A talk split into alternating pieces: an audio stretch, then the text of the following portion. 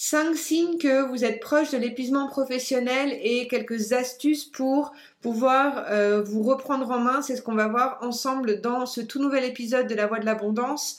Bienvenue dans cet espace dédié à l'épanouissement professionnel et financier au féminin.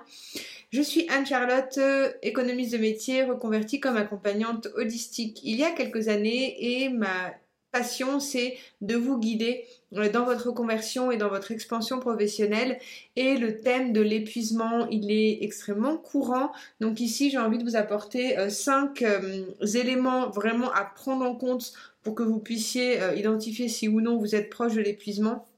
Et qu'est-ce que vous allez pouvoir mettre en place dès maintenant, euh, dès la fin de cette vidéo, pour pouvoir vous reprendre en main. Première chose euh, qui peut vraiment vous alerter, c'est si vous avez du mal à décrocher euh, du travail, si vous avez du mal à mettre votre cerveau en off, qu'il y a toujours un truc qui, revient. Donc, si vous êtes on est dans une société où on est hyper connecté, donc du coup on peut recevoir des mails, des messages en permanence. Donc si vous avez bah, le téléphone qui sonne en permanence, ça peut vraiment être difficile de décrocher. Si vous avez même voilà pas de téléphone ou pas de moyen d'être euh, en sollicitation de l'extérieur et que vous continuez à avoir aussi euh, des, idées qui viennent, euh, la sensation de ne pas pouvoir vraiment vous dire là c'est bon, j'ai terminé de travailler, j'y reprends demain. Si vous êtes dans une attente en permanence et dans une réactivité, c'est qu'il peut y avoir voilà, c'est les prémices d'un épuisement et donc vraiment prenez en compte ce, moment-là.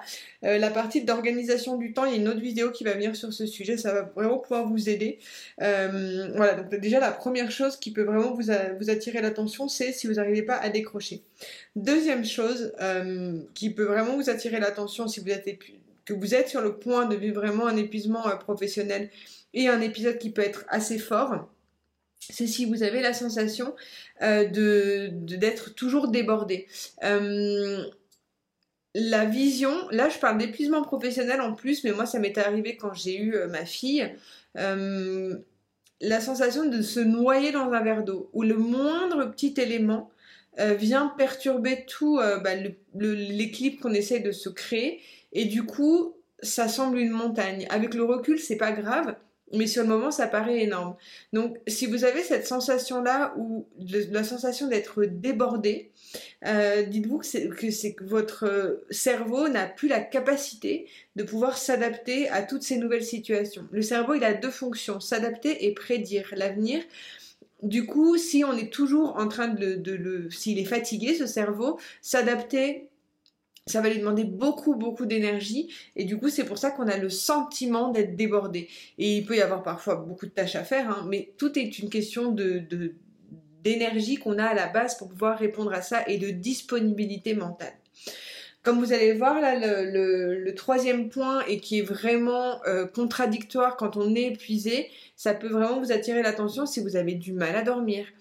Euh, les bébés, vous le voyez peut-être si vous avez, vous avez eu un bébé et si euh, euh, ça arrive, la plupart des bébés, cette sensation de ce moment de dette de sommeil où ils n'ont pas assez dormi et du coup ils ont du mal à dormir, à se rendormir et tout est complètement euh, déboussolé dans leur sommeil parce qu'ils ont du sommeil en retard. Et c'est assez contradictoire parce que des moments comme ça de stress, il peut y avoir, euh, on, peut se réveiller tôt, euh, pas forcément avoir le, sentiment d'être fatigué, d'être un peu sous l'effet de la, cortisol en fait, et, et, on fonctionne vraiment en mode euh, comme un peu un robot, sans vraiment avoir le sentiment d'être fatigué, mais finalement ça vient cacher quelque chose de beaucoup plus de beaucoup plus grave. Le, sommeil, le fait de se reposer, euh, ça va vraiment vous indiquer si vous êtes ou non euh, proche de l'épuisement. L'épuisement, ça va pas forcément avoir avec le temps que vous passez à travailler. L'épuisement peut être vraiment juste mental euh, parce qu'on fait quelque chose qu'on n'aime pas. Au niveau du sommeil, ça peut être des problèmes d'endormissement et des, réveils, des réveils nocturnes. Le, le, sommeil, ça vient vraiment. Un sommeil, ça se prépare la journée. En fait, une nuit se prépare pendant sa journée. Donc c'est pour ça que le stress de la journée se déplace dans la chambre à coucher. Euh, voilà, prenez vraiment en compte cet aspect-là de votre vie. Euh, si vous n'arrivez pas à dormir, euh, c'est sûrement parce que vous avez de l'épuisement qui est caché et c'est important de mettre en place quelque chose. On verra juste après ce qu'on peut mettre en place. la quatrième chose qui, va, qui peut vraiment vous attirer l'attention, c'est si vous avez du mal à euh, vous organiser pour vos repas, euh, ou vous oubliez de manger, ou vous avez des compulsions alimentaires et des moments où vous allez manger euh, plein de choses parce que vous n'avez peut-être pas mangé pendant toute la journée.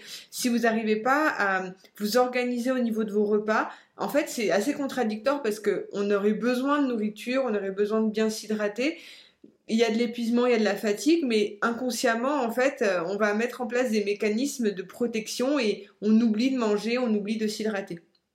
Des moments comme ça de, vous êtes proche de l'épuisement, où vous sentez que, que vous vous posez la question et si vous vous dites, mais en même temps, c'est vrai que j'ai pas une bonne alimentation, ça peut être vraiment un symptôme que vous êtes proche de l'épuisement. Et enfin, la dernière chose, c'est si vous avez perdu euh, la flamme, la sensation euh, d'être heureuse dans ce que vous faites. Euh, on peut même avoir une certaine léthargie qui est en contradiction avec le fait de ne pas bien dormir.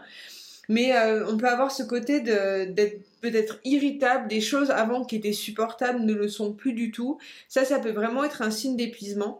Et c'est pas forcément le signe que vous devez totalement vous reconvertir ou changer de métier. C'est parfois juste de venir remettre à zéro euh, son, corps, se vraiment libérer du stress.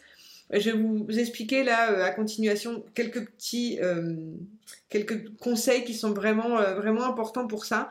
la première chose, à comprendre, c'est que le stress, c'est euh, lié. Donc au début, on a un événement stressant, on va sécréter de l'adrénaline, et au bout d'un moment, cette adrénaline va se transformer en cortisol, et c'est une hormone en fait qui va nous maintenir en éveil, qui va nous maintenir, voilà, dans, dans un sentiment de d'agitation et, euh, et, le problème de cette hormone c'est qu'elle a des effets très nocifs sur les différents organes de notre corps et ça peut être c'est la responsable en fait de problèmes de santé.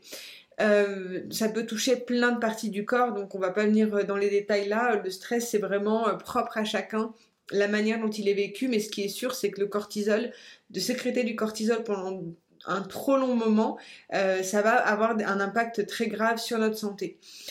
Pour couper ce mécanisme, je vais vous donner les, les choses que, qui pour moi fonctionnent extrêmement bien et qui fonctionnent aussi auprès des personnes que j'accompagne.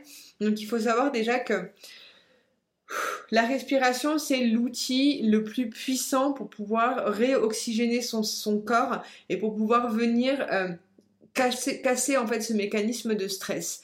Euh, quand on est dans, dans un l'épuisement en fait professionnel, il va se traduire par une certaine anxiété, une boule au ventre, on peut avoir des difficultés pour respirer, vous savez ce sentiment où il y a plein de choses dans la tête quand il y a plein d'idées qui viennent toujours dans la tête, ce sentiment de ne de, pas être tranquille, d'angoisser, ça va se répercuter sur le corps et sur des difficultés pour respirer. Donc la première chose qui va vraiment venir casser ce mécanisme, c'est reprendre conscience de sa respiration. Donc il y a plein d'exercices que vous pouvez faire là-dessus. Moi dans mes accompagnements, je vous en donne aussi, mais euh, il y a une mécanique à remettre en place dans son, corps parce que quand on respire au niveau, euh, quand il y a beaucoup de tension, on vient contracter le diaphragme et du coup on n'a pas une respiration qui est complète. Donc la première chose vraiment qui va vous aider, ça va être de rétablir une bonne respiration. La deuxième chose pour moi qui m'aide énormément, c'est euh, de couper les écrans parce que euh, les écrans, mine de rien, ça nous empêche de nous relaxer et on a toujours une, sollicitation au niveau de notre cerveau.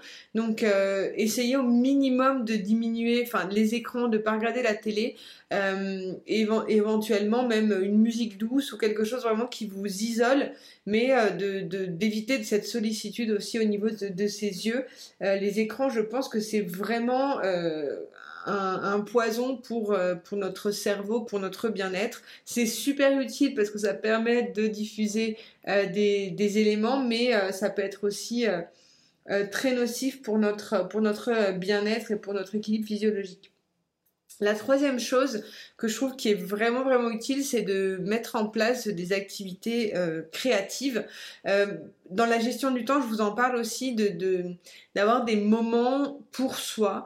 Euh, dans son temps en fait de vie, on doit avoir des temps pour soi parce que bah, déjà il y a des, besoins auxquels on a besoin de répondre, euh, des heures de sommeil qu'on devrait avoir euh, établies dans son emploi du temps, et on vient toujours faire cet ajustement sur notre bien-être et sur les heures pour nous.